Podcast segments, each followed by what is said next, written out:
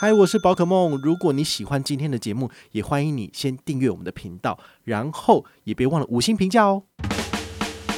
今天的主题是 HSBC 信用卡二零二二年的权益总检整来喽。他们的现金回馈卡，脸书是合并计算的，哦，真的是蛮不错的。嗨，我是宝可梦，欢迎回到宝可梦卡好。我们今天呢，来跟大家聊一聊一间银行哦，就是汇丰银行哦。它在二零二二年的产品权益其实已经全部公告喽。好，那我们好像上一个礼拜吧，哈，就是前一阵子有做一集这个汇钻卡的优惠权益分析，你们应该有印象。好，那我们这一次的节目内容就是把其他的两张他们的主力信用卡一起拿进来做比较。好，那分别是它的现金回馈预习卡。然后还有一张是旅人卡，也是我目前的主力卡，这样子。好，那当然，呃，你可以参考我的用卡使用方式，但是你不见得一定要照单全收，因为每个人有自己不同的因素、不同的状况哦。那我们就从第一张卡开始说明哦。第一张呢是现金回馈预习卡，其实这张卡片大概也算是我们现金回馈非常非常早期的一张卡。好，那它的回馈率一直以来都没有变哦，就是国内一点二二，海外是二点二二这样子哈，大概是元大钻金卡。好，当初五年前推出来的时候，他为了要跟他做个就是呃对抗，所以他就给一点二二，好，就多了零点零二。其实对于小资主来讲没有差多少哈，但是这个数字放上去，你就是觉得它比较多。好，那对于银行来讲的话，他们也是喜欢玩这种数字游戏。好，那这张卡片出了四五年了吧？到现在它其实呃感觉上已经不太具竞争力了，因为国内刷卡至少要两趴回馈嘛。好，所以他们的玩法就是说，针对新户，好，你在二零二二年一月一号起上车的人，他给你的是二点二二趴的回馈哦。国内，因为他直接给你加码一趴，那海外的部分本来不是二点二二吗？他再给你加一趴，就变三点二二。好，所以。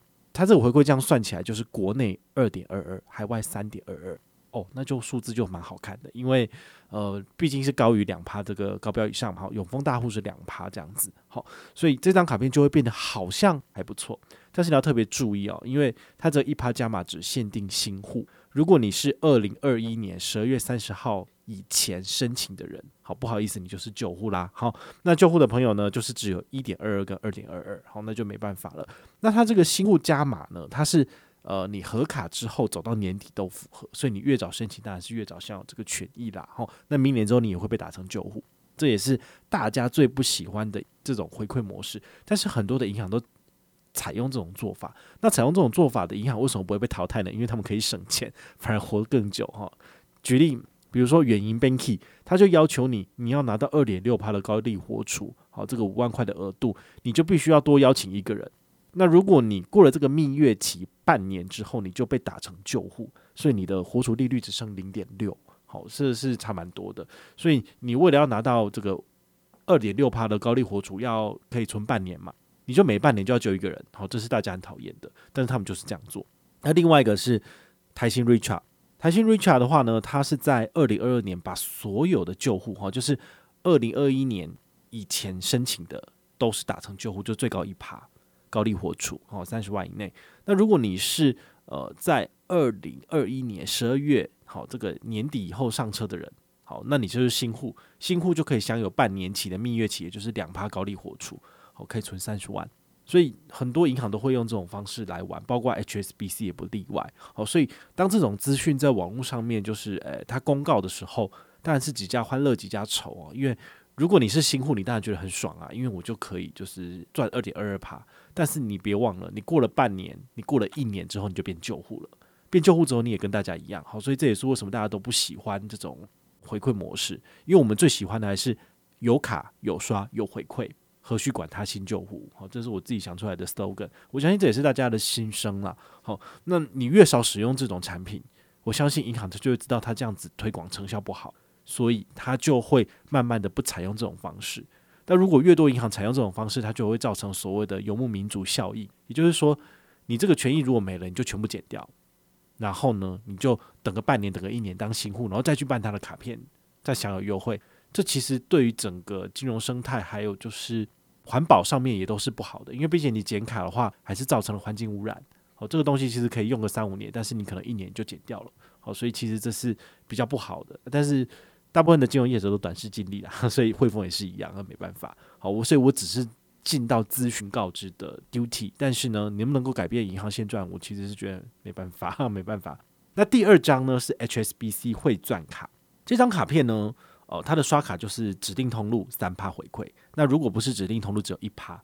所以聪明的人，你可以搭配 HSBC 这个现金回馈预习卡，可以让你达到就是所有的通路可以拿到最高二点二二。然后你成为旧户之后，加办汇赚卡来补足它的指定通路有三趴回馈。其实你这样刷就是很高很高的回馈了。那 HSBC 他们的现金回馈卡，好，这些产品线它的现金回馈点数是合并计算的。好，这是蛮不错的，就是你可以累积一大团，然后就一起来做翻倍。好，这蛮蛮好的。好，那。三趴的回馈翻一倍就变六趴，你只要搭配你前一个月他的这个 HSBC 账户上面满一万元的月均余额，那就是你在一月一号到一月三十一号每天都有十万块在账上，那么你在二月一号就可以启动这个五千现金点兑换一万刷卡金的这个这个选项，这样子好，所以你要特别注意。那这二十一大指定通路有没有什么不错的亮点？好，我们跟大家分享。第一个，我最喜欢的是接口。接口的话呢，包括缴费、哈水费、电费、杂志，通通都可以拿六趴，这对我来讲是相对简单。那很多人问说，那你接口为什么不用接口联名卡？在周三缴费不是有高回馈吗？但是台新有一个很不好的传统，就是他把产品设计得太复杂了。他基本上就是说，他不想要给你回馈，但是他又不想要就是没有亮点，所以他设计出来的亮点会让你觉得非常的复杂跟不好用。哦，这这种这种产品我都觉得看完后面就忘了前面。哦，所以这种产品我就不推荐了。我说真的是这样子，因为我自己都没在用了，我怎么推荐你呢？我当然可以帮大家做一篇文章做介绍，但是写完我自己也忘记，这样有意思吗？因为它就是太复杂了，所以太复杂的产品我都不太推荐。那第二个亮点产品叫做 PayPal。PayPal 的话呢，我们在国际网络网络上面购物，其实可以用 PayPal 支付，你绑信用卡就有回馈，这个不难理解。那特别注意哦，就是在 PayPal 上面，如果选择支付的时候，它会有新台币。请款跟外币请款就美金请款，其实你要把选项改成美金请款，好，改成美金请款之后呢，才不会被就是多扒一层皮。好，说真的，如果是这种外币消费，但是又用台币的话呢，你的汇率都会差蛮多的，好，大概会有三趴到五趴的汇损，它中间。你赚的刷卡回馈都没了，好，所以请你用外币请款就务必改成美金，好吗？好，这是重点哈。那 PayPal 的部分呢？我们之前有呃在上一集汇钻卡的节目有跟大家分享，其实有十几个人忽然间加入，诶，我觉得很妙。就是我说我们 eToro 有一个群组，然后我在上面会跟大家分享，就是最新的这个入金的一些方案。好，那如果你有用 eToro 做这个差价合约交易平台的这个交易，你会很需要这个资讯。但是呢，因为现在台湾已经不合法，所以我其实没有要推广这个东西。但是我们之前就有的文章也有所谓的加入连接，你有兴趣，你可以去我的部落格去找哦。通常还是可以进来啦。我没有把那个资讯移除，你基本上是可以的。那我在里面就会分享我用 PayPal 搭配汇钻卡入金最后的结果怎么样。好，其实我在月初的时候，就是一月一月份月初的时候，我已经有做一笔这个五百美金的消费。好，那。如果他结账之后发现是有给点数，那就代表这条路行得通，那大家就可以尽量使用这张卡片，这样子。好，我也可能就是主力用这张，毕竟呃永丰它的那个必备卡已经排除 eToro 了，所以我就不会再使用这样子。好，除了上面这两个品牌之外呢，其实还有像什么呃 Agoda，然后还有一些呃指定通路。如果你有你有兴趣的话，你可以看我们下面的这个资讯栏，好，有这个文章。其实也有人在里面问我一个问题，蛮有趣的。他是说，其实汇钻卡刷卡拿到的三趴点数，你如果拿来兑换里程，不是很好吗？那跟这个旅人卡有什么差？我已经算过了，如果你在二十一大指定通路刷卡拿到的三趴现金点数回馈，相当于十六点六元一里，然后可以兑换新航啊，或是其他的里程这样子。好，那我记得之前这个产产品上线的时候，我有跟大家讲说我要换新航里程嘛。但是大家都知道，其实最近那个 Omicron 已经正式的入侵台湾了，好，所以呢，那个防疫等级已经往上提升，所以有可能啦，好，就是桃园地区已经就是变成是正式的二级嘛，二级警戒。那我们其他县市可能还可以轻松一点点，但是看来要就是自由的国际旅行还有一段路要走，没有那么快。所以要不要累积里程这一点，我就觉得你必须要持保留态度，因为毕竟年费卡。里程卡几乎都是年费卡，那这些年费卡都是你的成本，你就不见得要跟我一样一起用年费卡，因为你用里程卡，你将来如果里程换不出机票，其实它最后换的东西这个价值是很低的。但是里程卡有一个优点哈，就是我们接下来要谈的这个 HSBC 旅人卡，因为它有所谓的呃无脑使用的通用性，因为大部分的这个消费，你如果是用现金回馈卡，你都必须要卡到这个活动回馈上限，然后每个月可以拿的上限，你就必须要花很多时间去计算，因为你这张卡片可能你了不起可以让你刷个三千四千，好像之前介绍过的 iLeo 信用卡。在绑 i p a y 只能够刷八三三三元而已，你怎么可能可以那么刚好的就是掐到八三三元？你可能刷个九千一万块钱，那你怎么办？你多的部分就没有回馈啦。好，所以呢，这个用现金回馈卡有一个很大的缺点，就是它的上限都太低了。好，所以不太适合一般人去使用。那如果你是这种呃刷卡无上限，或者是你要办副卡给家人使用的，就很适合使用里程卡啊，因为里程卡的部分，你不管什么狗狗屁倒灶的东西，全部都刷这张卡片，你就可以拿到。就是呃二十元一里或是十八元一里的这个里程，像是相对简单这样子。好，就像我刚刚讲的，这个里程卡它需要支付年费，所以你要特别注意哈。这个旅人卡它有三个等级，第一个叫轻旅卡，它的年费是零元，好，所以你可以考虑使用。不过它的新户里必须要是新户申请才有，所以如果你是新户要用 HSBC 现金回馈预习卡，那你就只能够二择一，好，就不能够用情侣卡。那下一个等级是预习卡。预习卡年费两千五，好，可能比较适合大家，好，那你自己本身如果觉得两千到三千的年费你可以接受，那你可以用这张卡片。第三个是无限卡，无限卡的等级八千块，哈，算是蛮贵的，好，所以这个你就必须要考量了，好，那它的这个次年的年费的部分基本上不会变，但是呢，它送你的里程数呢，哦，就比如说你缴八千块年费，他送你八千里，那你可能缴两千五的续卡年费，他就送你两千五。那你这个就官网自己去去看。不过呢，呃，因为现在是疫情期间，所以有机会可以做到年费减免。像我使用旅人无限卡已经第二年了，所以我第二年要缴年费嘛，我就跟他说，因为都没有用到那些机场接送、机场贵宾室，所以年费可以可以减免嘛。他说我年费帮你减半，但是里程也给你减半，所以我就是用四千块年费再用一年，然后我也拿到四千里。好，所以这个是提供给你参考的。那现在有没有什么首刷好康？因为大部分的信用卡都是。产品新上线的时候给的里程数最多，那现在呢就变得比较烂了哈，就是首刷是一万块钱，然后他就送你，比如说无限卡送你八千里，或是两千五百块刷卡金。好，那预习卡的部分就是首刷一万块钱，然后一样可以选择三千里或是八百刷卡金。好，那第三个轻旅卡线新户哈，就是首刷一万，然后他送你一千里或是五百刷卡金。好，所以这个你用银行做的这个 OR 来看。八千里大概就是只是相对于两千五百块的价值，它不会给你就是呃里程数太高的价值，所以你用这个数字去看，你也大概知道说哦，银行认定的八千里大概就是两千五百块刷卡金，好，就是没有多好，好，所以呢，你就是自己自己去衡量一下哈。我个人觉得，你缴的年费如果刷的不够多，里程赚的不够多，基本上都是亏本的，好，因为钱等于是被银行赚走。那累积里程的这个速度，你自己要去这个呃衡量。比如说无限卡的话呢，国内最高十八元一里。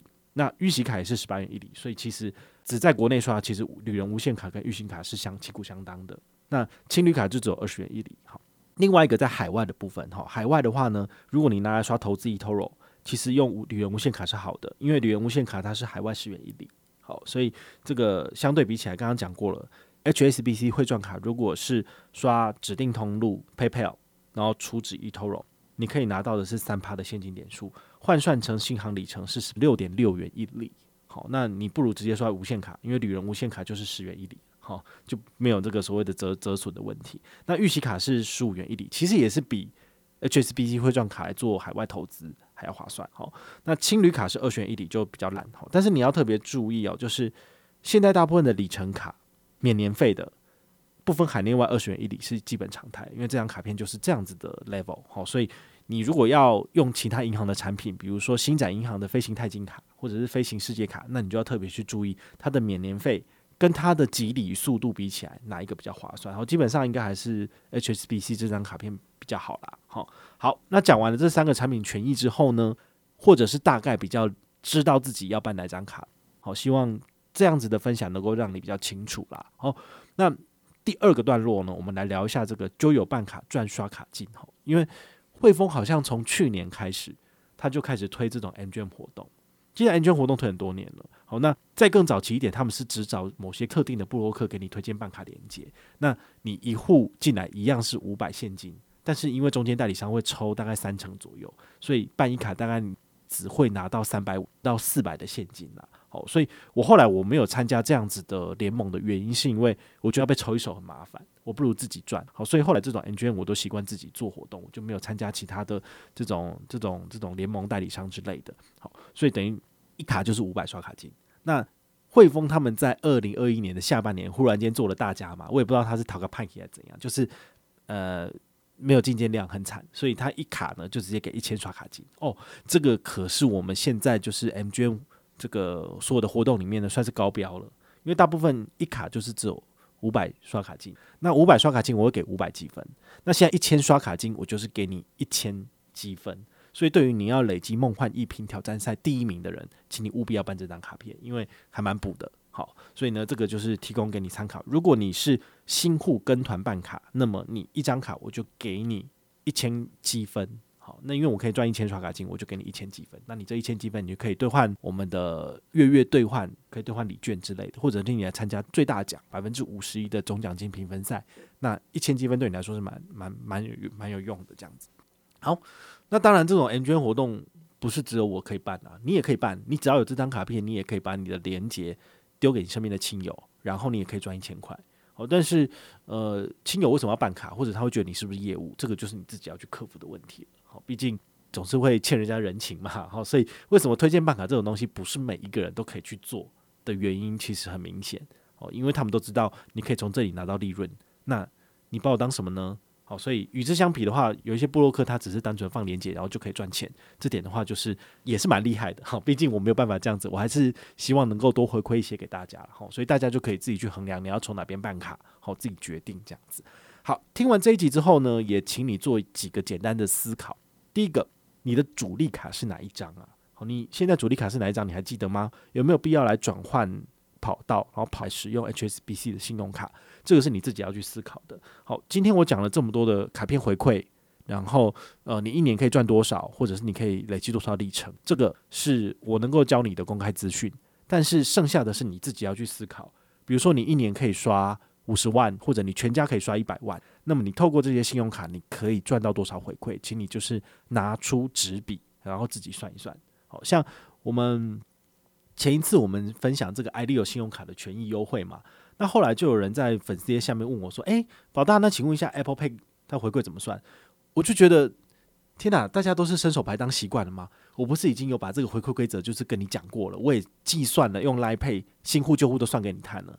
那你自己有手，你自己有头脑，你为什么没有办法自己去干规则，自己去计算，然后还要问我？我就觉得啊，这个大家到底是怎么一回事？是伸手牌当习惯了嘛？哈，所以我就我就觉得蛮不以为然的。因为呃，师傅领进门，然后修行在个人嘛。我把我的这个信用卡的这个切点观点讲给你听，但是剩下的是你吸收之后，你要自己去理解哪些产品是不是真的适合你，对，而不是说我说什么卡办什么卡什么卡好你就去用。对啊，那这样子也就太太没头脑了哈，所以你必须要去思考哈，就是你的主力卡是哪一张，你有没有必要转换跑道，这是你自己要去想的，我没有办法帮你。那第二个，HSBC 这个产品线，他们有整理起来吗？他们有统整起来吗？哦，这是你必须要去思考的。根据我自己的使用经验，我有他的户头，我有他的信用卡，但是他的网银做的很烂，好，是分开的，然后。就是说，你从银行端进去，你其实看不太到信用卡的东西。你必须要从信用卡的服务网页进去，你才能够看到你信用卡的未出账明细呀，什么什么鬼的。所以它做的很烂，而且传统的那种大概是二零零八、二零零九年，就是十年前的那种网页系统很烂。好，所以你必须要就是有一个心理准备。哈，它的产品没有像我们国内这些商业银行做的那么好。那再来就是它有 APP，HSBC 的 APP。你登录之后，你总共看到你的账户余额，然后还有转账，就这样而已。你信用卡你看不到诶、你只有看得到你的信用卡总消费额。你要找款项，你要看明细都没有。你觉得这产品好吗？我就觉得，哎，我是贪图它的刷卡回馈啦，但是它的产品整套都没有做起来，所以我就觉得，哎，感觉它不是那么好用啊。好，所以呢，你除非要像我一样，就是有很大的耐心可以去忍受这些东西，不然的话，其实像永丰大户它的 APP 都整合得很好。所以你用起来你就会觉得非常顺手哈。所以这个产品的呃整合性你自己必须要去思考。那第三点呢、，HSBC 它将来是不是会并购花旗？好，这是你必须要去考量的，因为呃，他如果花了大钱去吃了一颗就是不怎么实用的定心丸，哈，他吃了这个银行，他可能将来就没有什么钱来做这个刷卡回馈了。那到底会不会是 HBC，我们也不知道，因为到目前为止，就是市场上还没有一个正确的说法，就是他们没有公告到底谁是真正的买家，所以它也是有可能的。但是你也必须要去考量到就是这一点。好，那再来，因为它的产品其实今年来讲算是缩水了。里程卡没有缩水的原因，是因为根本就就没有人用，很烂。好，但是汇状卡有缩水，那现金回馈卡本来就很烂，所以它也没有缩水的空间了。好，所以汇状卡是缩水了，但因为汇状卡真的二零二一年比较好用，好，所以那它既然有缩水，代表说它把一些资金的部位节省起来，那是不是代表未来会出新卡了？我们就可以拭目以待。那如果你有任何的问题或任何的想法，也欢迎你就是到粉丝页私讯我，好，或者是留言，好，或者是抖内都可以，好，我们有看到的话呢，都会在做节目跟大家回报哦。我是宝可梦，我们下回再见，拜拜。